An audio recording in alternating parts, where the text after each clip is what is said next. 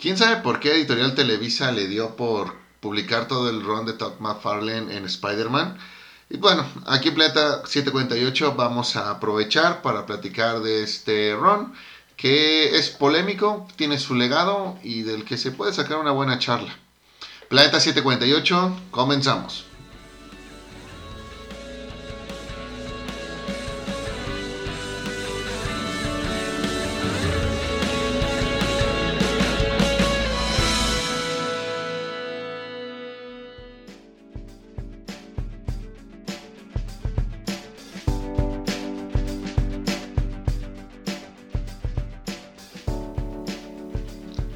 Tal amigos? De nuevo aquí regresando de nuestras merecidas vacaciones de Año Nuevo y de Navidad. Este, pues estamos aquí, mi buen amigo el Moy y mi increíble amigo el buen Edgar. ¿Tú quién eres? Yo soy Beto Ah, y sí, soy alcohólico, güey. es eso, no, no pueden aceptar que tienen pro. Puede ser, puede ser. Bueno, pues el, el día de hoy toca un tema que, eh, pues bueno, como en las presentaciones de la escuela, pues ahora me tocó a mí. Este, ya nos, nos sorteamos y pues salí yo el, el perdedor, entonces me toca eh, el inicio de toda esta plática este, acerca de uno de los de los tomos que pues creo que son tienen bastante historia, ¿no? Sobre todo por, por la persona, el personaje de, que fue el creador de estas historias, que es Todd McFarlane. Este, bueno, de aquí yo voy a ser como, voy a fungir el día de hoy como tipo mediador. Obviamente no estoy tan involucrado y metido en todo lo que tiene que ver en cuestión de cómics, pero pues voy a dar mi, mi mayor esfuerzo. No, pero sí los leíste, ¿no? Como, como todo un conocedor Ok, de, ok, a ver, a de ver, cómics. vamos a dejar claro el contexto. Ajá. Ajá. Beto no lee cómics, pero quiere hablar, Luca, en- a- a- a ver, pero primero- quiere hablar en el programa, quiere participar en el programa. Entonces, dado que no va a aportar eh, comentarios sobre la historia, bueno, algunos, o sea, no, no va a sumar demasiados minutos, los minutos los va a compensar eh, dirigiendo el programa, llevando el ritmo de esta charla. Pero a ver, primero, primero que nada, ¿nunca habías leído ningún cómic? No, sí, sí, de hecho, este, era algo que comentaba con Moy eh, antes de iniciar esta plática. Yo, pues mi primer acercamiento fue con la parte precisamente de, los cómics de Spawn, que ahí eran de, de mi hermano. Eh, de ahí, pues, la verdad no he leído muchos.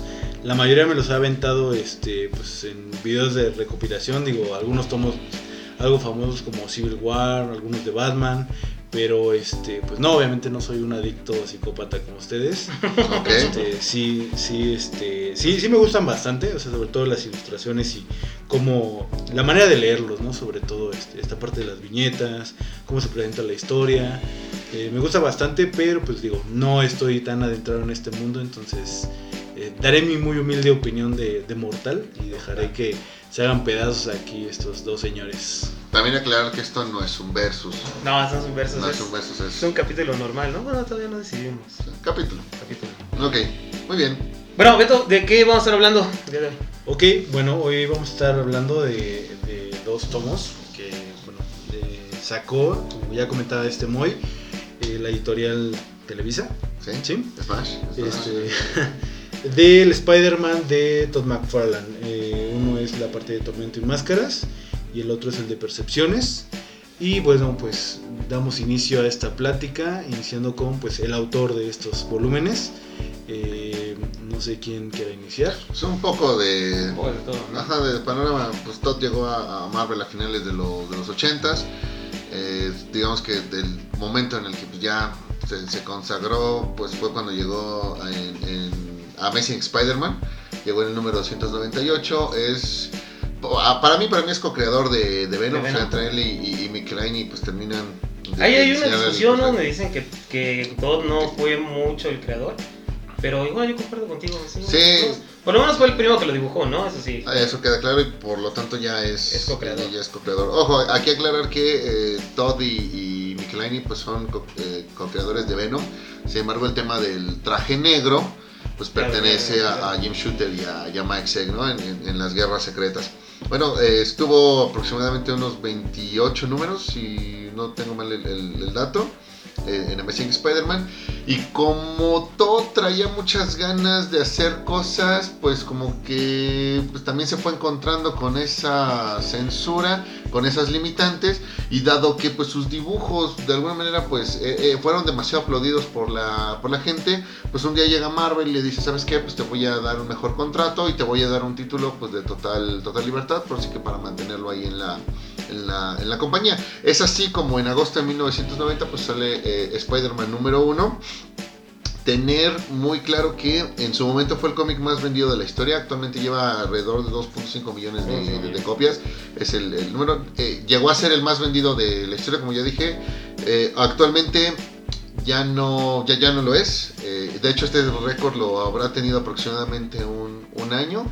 Ah, de momento es el número 5 general, por ahí ya lo supera este X-Force de, de Fabián y Ciesa, el, el X-Men 1 de Jim Lee y, y Chris. Claremont, y por ahí hay otros dos de Superman, parece que es la, la muerte de Superman y, y por ahí un, un- un Action Comics, me, me parece. En cuanto a Marvel, pues sí sigue siendo el, el número 3. Ahora, es un ron que se caracterizó por demasiada polémica, dado el rumbo que ahí tomó sus, sus, sus historias Historias, ajá. Los temas que, que tocó y nuevamente pues el tema de la, de la censura. Única, todo estuvo únicamente 15 números, partió en el número 16, el número 15 por ahí lo, lo terminó reemplazando Eric su, Larsen, su ¿no? gran amigo Eric Larsen y pues, pues en general más o menos eso fue todo lo que, Todo lo lo que ahí ocurrió. Hay muchísimos más detalles que bueno ya iremos viendo. Sí, bueno, también para, para dar también yo un, un contexto, este, empezó él antes de, Marvel, estuvo trabajando un tiempo en DC, dibujó Batman, este, de las portadas más icónicas que, que, tiene, sobre todo, em, no fue el, el 500 y tantos, este, que es donde se ve ya mucho la influencia ya que tenía, inclusive en ese momento de, lo que luego sería Spawn. Y luego también dibujó lo que fue el año 2, pero los últimos tres números nada más. El primero creo que lo dibujó, por lo menos la, la portada de Jim Aparo, si mal no recuerdo. Una leyenda en Batman. Sí, y de ahí pues este, el... Y bueno, de ahí ya sabes, este, se pasó a, a- Marvel y dio este este estatus ya de, de casi casi una superestrella dibujando a Spider-Man, sobre todo con su, con su run de, que empezó con el 1. Pero pues vamos a empezar a hablar de las historias, ¿no? Sí, eh, de manera general, creo que queda claro que Todd en aquel entonces ya tenía muy claro que a él lo que le gustaba era trabajar con estas historias de, de demonios, de monstruos, algo que obviamente pues terminó eh, plasmando en, Spawn. La gente, lo- los mismos fans que aplaudieron el que le dieran un título eh, pe- personal, son los que después terminaron ahí eh, queriéndolo crucificar por lo bofo que podían llegar a ser sus, sus historias. Por ahí era demasiado ruido y, y- y- y pocas nueces. Entonces, sí, en realidad son historias que, que en general no, no son malas, pero sí llegan a tener alguno que otro problema, sobre todo a- al momento de terminar de plasmar la Las idea ideas. que por ahí se, se quiso, pero se en, quiso eh, presentar. pero sobre solamente yo lo pienso así como como escritor o sea como como dibujante su, su, su arte es muy muy bueno pero es el, el hecho de que eh, le den eh, tanto la porque él fue el, el dibujante el escritor y creo también el que hizo la- las tintas de, de, todo su ron. Entonces ahí creo que como escritor sí le hubiera hecho o le hubiera ayudado a apoyarse con alguien más pero como ya dijiste este él empezó con, con David y como que también no, no, no veían mucho, este, sobre todo con sus ideas. Es por eso que le decidieron dar este, este ron solo a, a- a Todd. Pero, pues, este, ¿cuáles son las, la- las historias que vamos a hablar primero? Mira, ok, vamos en orden. Empecemos con Tormento. Prácticamente es. Solo un- vamos a hablar de su ron, hay que Bueno, sí, solamente su ron. En el caso de Tormento no es más que una historia que se extiende por cinco números en la que aparece Calypso, que por ahí hipnotiza al, al- al lagarto, lo vuelve todavía más, más salvaje. Y pues un Spider-Man que está al, al borde de la, prácticamente de la muerte. Sí considero que es una historia demasiado larga. Creo que para todo lo que ocurre, esta historia se pudo resumir en dos números. Dos o tres. O, o hubieses hecho un especial de 48 páginas dentro de eh, como el anual de algún otro. O sea, si este hubiese sido el, el Amazing Spider-Man anual de 1990, creo que también como historia, como historia cumple. De ahí, máscaras, sí me parece que es este Todd queriendo jugar a presentar a los, a, los demonios, por eso ocupa a, Demogoblin como villano, ocupa a, a Ghost Rider. Y aquí algo importante es que creo que es el primer punto donde termina plasmando lo que a lo mejor era su idea a largo plazo, en volver antihéroe a Spider-Man o como mínimo empezar a, cambiar sus, sus, métodos para combatir el, el crimen. Después viene percepciones y yo aquí lo que percibo es que él en realidad todo el tiempo que trabajó con Spider-Man, pues quería trabajar con Wolverine. Porque llega un momento en el que Spider-Man lo convierte pues, en el personaje secundario y es Wolverine quien termina dirigiendo la, solución al, al, conflicto. Mm, aquí creo que también él ya se termina como que de volar un poquito la, barda, no en un problema que, que, no ocurra, sino en algo que sí puede llegar a ser un tanto eh, delicado para, para los padres de familia en términos de qué es lo que está leyendo mi hijo tocando este tema de la, de la pedofilia. Creo que esta de percepciones es la historia que le sale peor, porque también eh, al momento de buscar quién es el, villano, pues, quién es el, malvado que por ahí está haciendo todo esto, pues en realidad no te deja muy claro qué es lo que no te deja muy claro cómo llegó. Que quería, que quería darle, es, como, que no supo hacerlo. Exacto, como que al. Es como cuando el profesor recibe ese examen de álgebra con el resultado correcto, pero no, encuentra cómo llegó. El procedimiento. Y finalmente en, en Sub City, eh, creo que es nada más probar las cualidades con el dibujo exagerarlo, llevarlo a lo más grotesco en el sentido literario de la, de la palabra y hacer como su campo de pruebas para lo que terminó siendo con, con, Spawn. Pareciera que, que Todd sabía que ya iba a dejar el título y como que dijo, bueno, voy a empezar a, trabajar con algunos diseños para lo que se me pueda llegar a ocurrir después.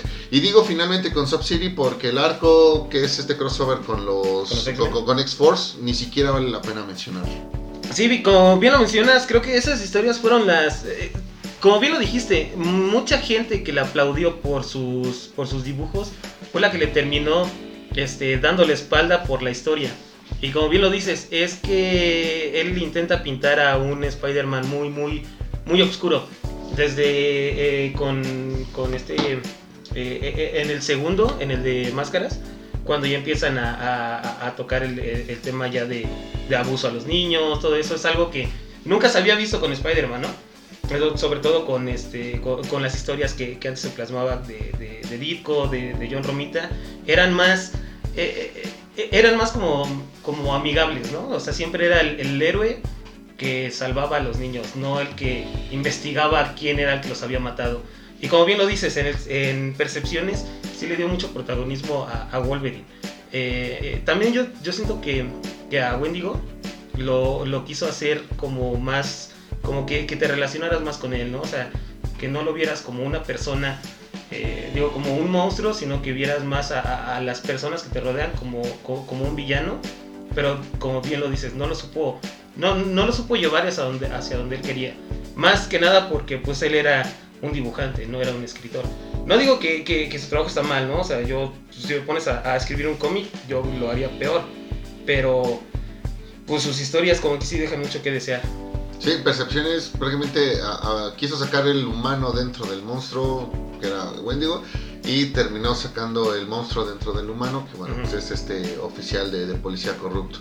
¿Vale? Eh, Beto, tú, tú sí los leíste. sí los leíste. Tú, sí los leíste. ¿Qué, qué, opinas de, de Tormento, de Máscaras, de Percepciones?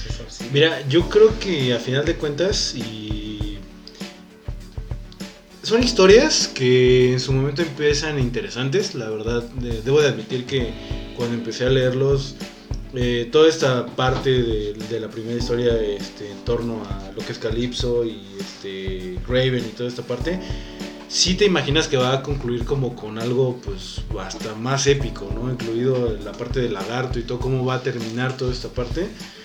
Y creo que al final como que al casi casi al tocar la nota final, como que se le cae, ¿no? Y termina en, pues ahora sí que dándote más este, preguntas que respuestas. ¿no? Aquí espérame, aquí espérame, aquí espérame. Voy a destapar una chela.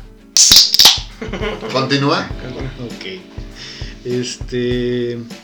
Y me pasa lo mismo con, con la parte de Wolverine, ¿no? Comparto mucho lo que ustedes comentan. Creo que a final de cuentas eh, empieza Spider-Man con una historia, si bien mm, empieza como algo interesante, algo también oscuro, como lo comentan el tema. Después, eh, esta parte de inclusión de Wolverine, como que le roba ese protagonismo de Spider-Man. Spider-Man queda en segundo plano. Y al final de cuentas también lo mismo, ¿no? Eleva tus expectativas de qué podría ser, cómo va a concluir. Y pues la verdad, digo, final de cuentas termina en algo que pues no te esperas y que te termina decepcionando, ¿no? Que tú dices, es un cómic que pues, tienes a dos de los personajes, en mi opinión, más icónicos de, de Marvel juntos haciendo equipo, entre comillas. En los Este, 90, sí. Hoy serían Iron Man y. Sí, bueno, Capitán- claro, en esa Capitán parte de los. Capitana. No. Capitana Marvel. Capitana Marvel. Este, y a fin de cuentas también no termina de cuajar, ¿no? Siento que también la historia, por ejemplo, de Morbius y la, la parte del Hobgoblin eh, son historias que van muy apresuradas y que a final de cuentas la, la historia pareciera dar de más, pareciera este, que se podría desarrollar más y a final de cuentas también no se queda corta. A mí me gustó mucho, eh, inclusive este, eh, de las partes, hubo algunas partes que hasta tienen como algunas bromas como que te hacen de repente soltar la carcajada, ¿no? Eso, eso me agradó este, bastante. No es todo el tiempo así como chiste, sí tiene su tono bastante oscuro, ¿no? Característico de, de Todd. Eh, pero al final de cuentas sí creo que son historias que pudieron haber llegado mucho más. Nada más. Y este y se quedaron ahí como que todavía un poquito cortas, ¿no? Sí, comparto. Parece ser que también uno de los grandes problemas que tuvo todo al momento de escribir esto fue la, la distribución. O sea, es, es curioso cómo eh, las historias que sí tuvieron cinco, cinco números, pues realmente pudieron con- contarse en, en menos y que estos dos pues, arcos que fueron Sub-City y, y- y Máscaras que Que son de dos. que son de dos, pues a lo mejor sí debieron desarrollarse en un, en, en un poquito más. Porque curiosamente también son los que a lo mejor tenían a, a los villanos, o bueno, o a los personajes que a lo mejor más le pudo facilitar una historia a Todd por este corte un tanto demoníaco. Considerar que el tema de los demonios no, pues no es el fuerte de, de Spider-Man, o sea, cuando yo te hablo de, de demonios, tú puedes pensar en Ghost Rider, puedes pensar en, en En Doctor, Doctor Strange, puedes pensar en muchos otros personajes, pero Spider-Man no, no es como el que se te va a venir a la, a la cabeza. Incluso el mismo Wolverine puede, puede pasarlo. Y ya también, este, ¿por qué no decirlo? El mismo Punisher, que ya lo tuvimos en este crossover justamente con, con Wolverine y con, y con Ghost Rider. Bueno, pero esa es otra, otra historia. Sí, pues este, bueno, a mí sí me gustó que fueran 5-2-5, pero hay que pasar a los dibujos. ¿Qué les parecieron los dibujos? Pues creo que es lo más rescatable de todo, de, de todo este ron.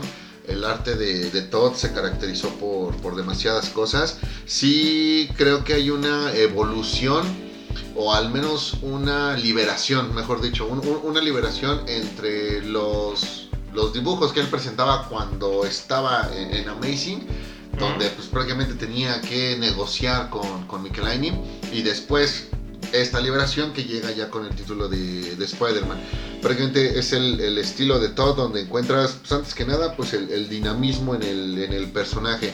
Puedes ver que la anatomía es, es correcta, pero te llega a aparentar que ya no lo es cuando revisas todas las poses que ocupa, ¿no? Que son demasiado exageradas. Es como decir, bueno, si, si es, es un hombre de araña. Tiene más movimientos de araña que de humano. tiene que ser pues un poquito más, más elástico. Ya de ahí pasaríamos al tema de las redes, que es yo creo que el que más lo, lo caracteriza, pero eh, en lugar de decir las redes, creo que podremos decir el tema de la saturación. Si tú revisas todos los dibujos, están saturados de, de detalles, eh, tienen demasiadas sombras, hay demasiado, por ejemplo, la- la- las vistas de la ciudad son demasiados edificios, demasiadas luces, las vistas de la gente en el primer tomo, en, en- perdón, el primer número en, en Tormentos Tormento. es poner multitudes de, de personas.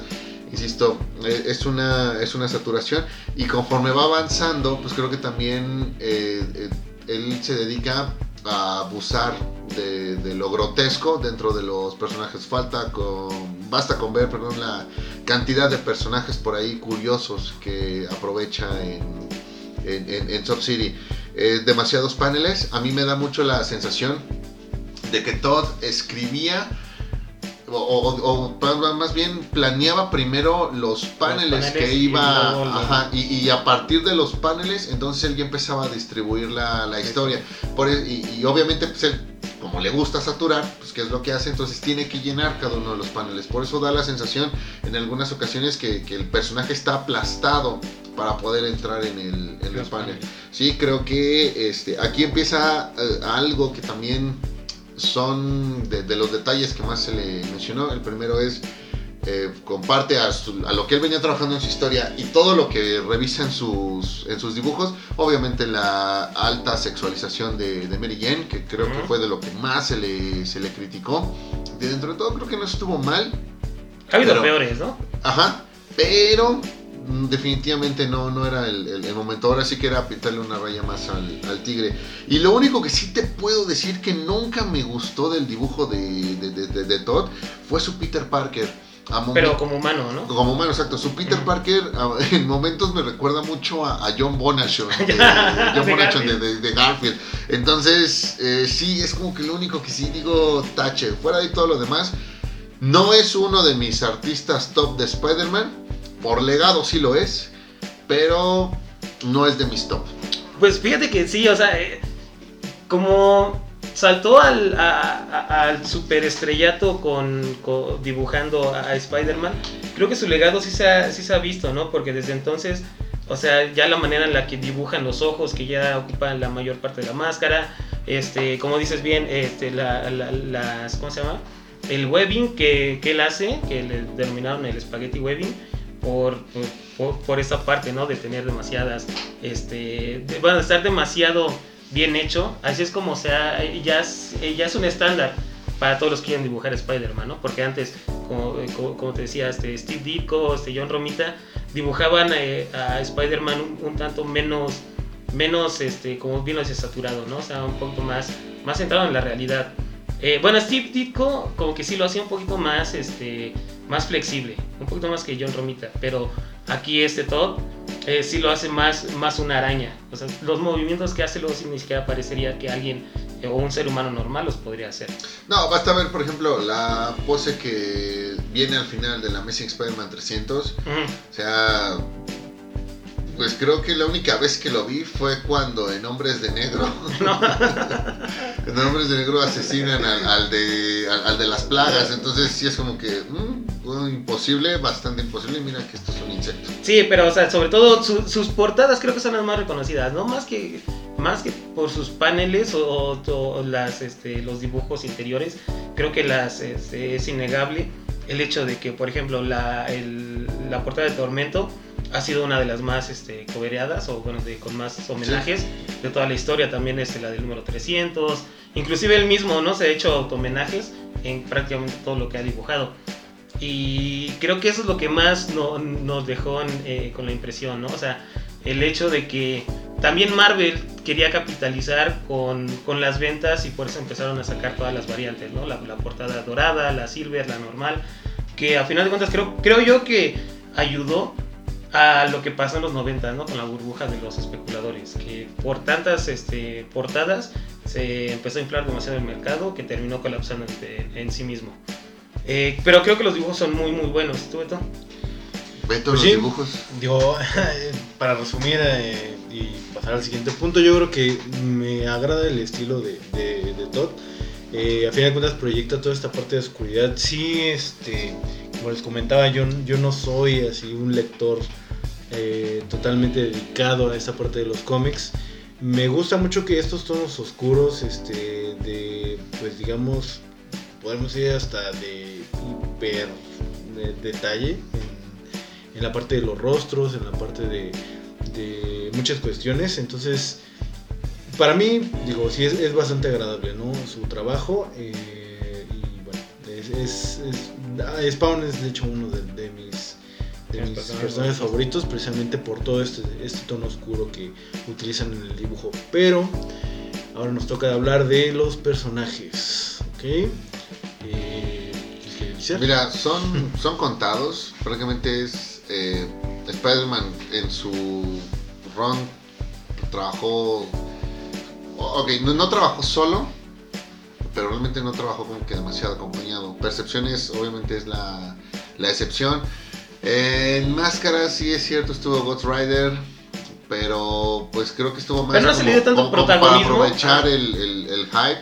Y en el caso de Morbius, pues yo creo que entraría más como pues, el villano en, en turno, independientemente de cómo estaba la condición de, de Morbius en esa historia, entraría con el hype. Aquí más bien sería revisar el tema de, de Mary Jane, hacer un poquito más de, de énfasis en esta sexualización que le, ¿Que le dio? que, que le dio, en el que como que cada vez le quitaba menos, le, le- perdón, le, le quitaba más ropa, o también buscaba, eh, no sé, ahora sí que a lo mejor me van a matar por esto, pero realmente pues parecía que en aquel entonces como que Mary Jane traía un apetito sexual pues demasiado pues e- elevado.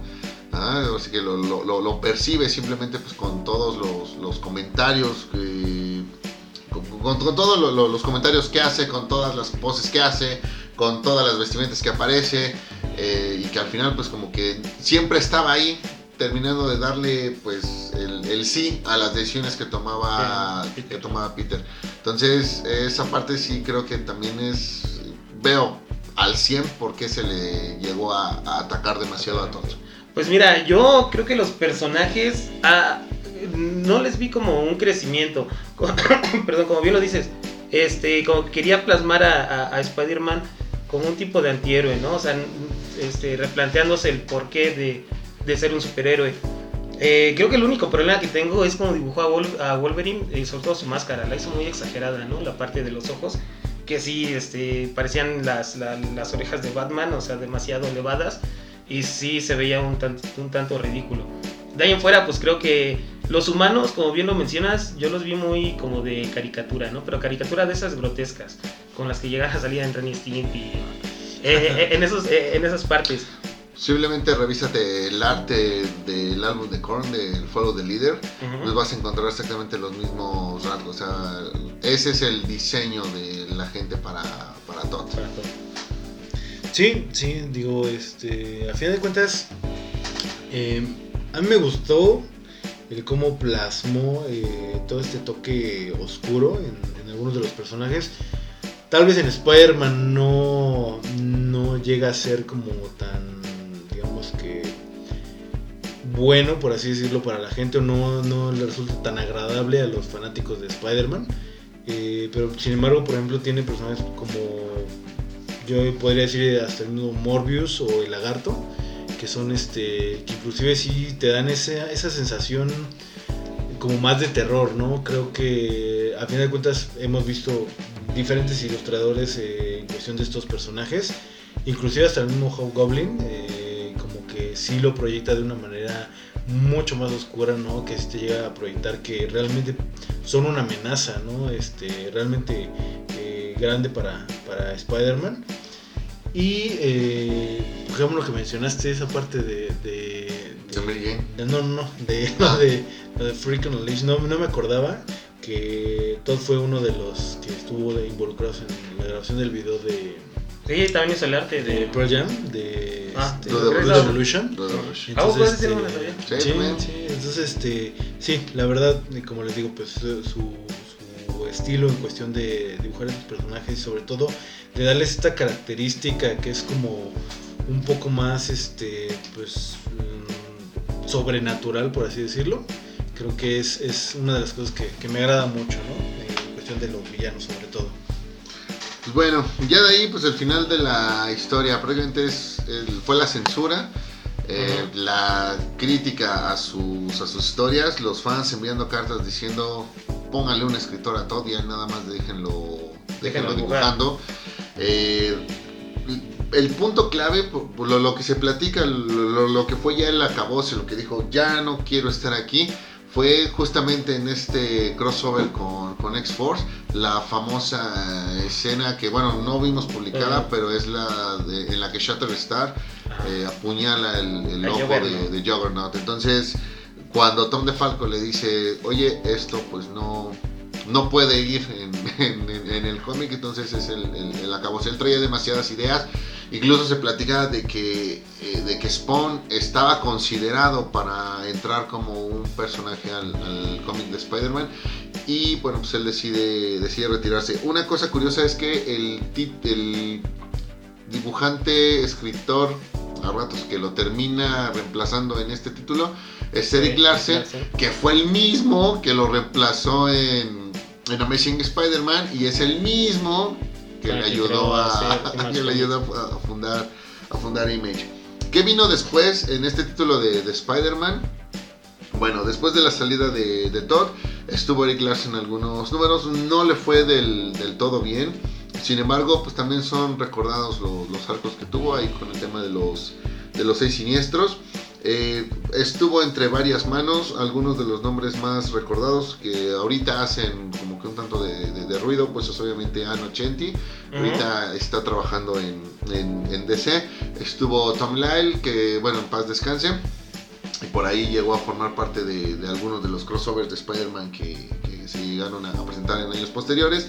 Y también estaba revisando que pues, algunos números llegó a dibujarlos Jay Lee, que pues, hoy también es un consagrado de, de DC Comics. El título pues, terminó entrando en esta eh, elite de los cuatro títulos de Spider-Man que eran los que llevaban las historias más, más eh, importantes junto con eh, Web of Spider-Man, eh, Spectacular Spider-Man y obviamente, y obviamente Amazing. Fíjate que siento que Todd se fue en el momento adecuado porque después, vaya, no imagino a Todd en una junta de consejo revisando pues cómo va a tocar su título, eventos como la saga del clon o, o Maximum Carnage. A mí se me hubiera gustado ver qué hubiera hecho con Maximum Carnage, siendo él más violento. Creo que sí le hubiera, este, ¿cómo se llama?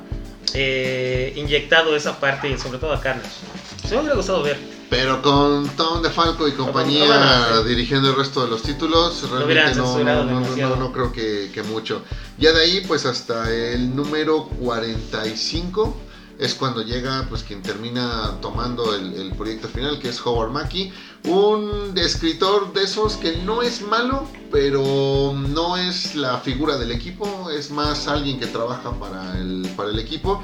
El título se mantiene así hasta el número 75, donde al, título le cambian el el nombre, pasa de ser Spider-Man a ser Peter Parker Spider-Man en este número donde termina la, la saga del clon.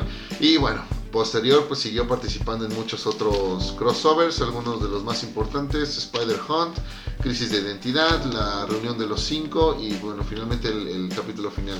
El volumen cierra en el número 98, se reinicia en ese eh, reboot que tuvo Spider-Man de 1998 con el número con un nuevo número uno en el que participa quien también ya había eh, convertido pues, cierta carrera en ese título John Romita Jr. y pues estuvieron ahí trabajando junto con el Amazing Spider-Man de, de John Byrne pero bueno eso ya es extenderme extenderme demasiado el Spider-Man de Todd McFarlane es a mi parecer no el mejor pero creo que sí uno de los que más legado ha Ha dejado dejado. algo así como Nirvana en los 90. No es la mejor banda de los 90, pero, Pero la que quizás más- sí la más la que más la más recordada. o la que más influyó. La que más influyó. Ok, pues ya este, llegamos al fin de, de este programa, banda. Y pues nada más para concluir, este, mi buen amigo Edgar, mi buen amigo Moy, este, ¿cuáles son sus ilustradores favoritos en cuestión de Spider-Man? Tú, Moy, Mira, Todd no es. Todd no es. Lo reconozco, lo No, no, pero ¿en dónde entra en tu top? Lo pondré en mi top 10, pero ¿cuántos quieres que te dé? ¿El top 3, el top 5? Top 5. Top 5. Mira, te los voy a dar. mm, o ignora el orden. No, no le pongas atención a eso. Yo creo que aquí entrarían definitivamente eh, Mark Bagley.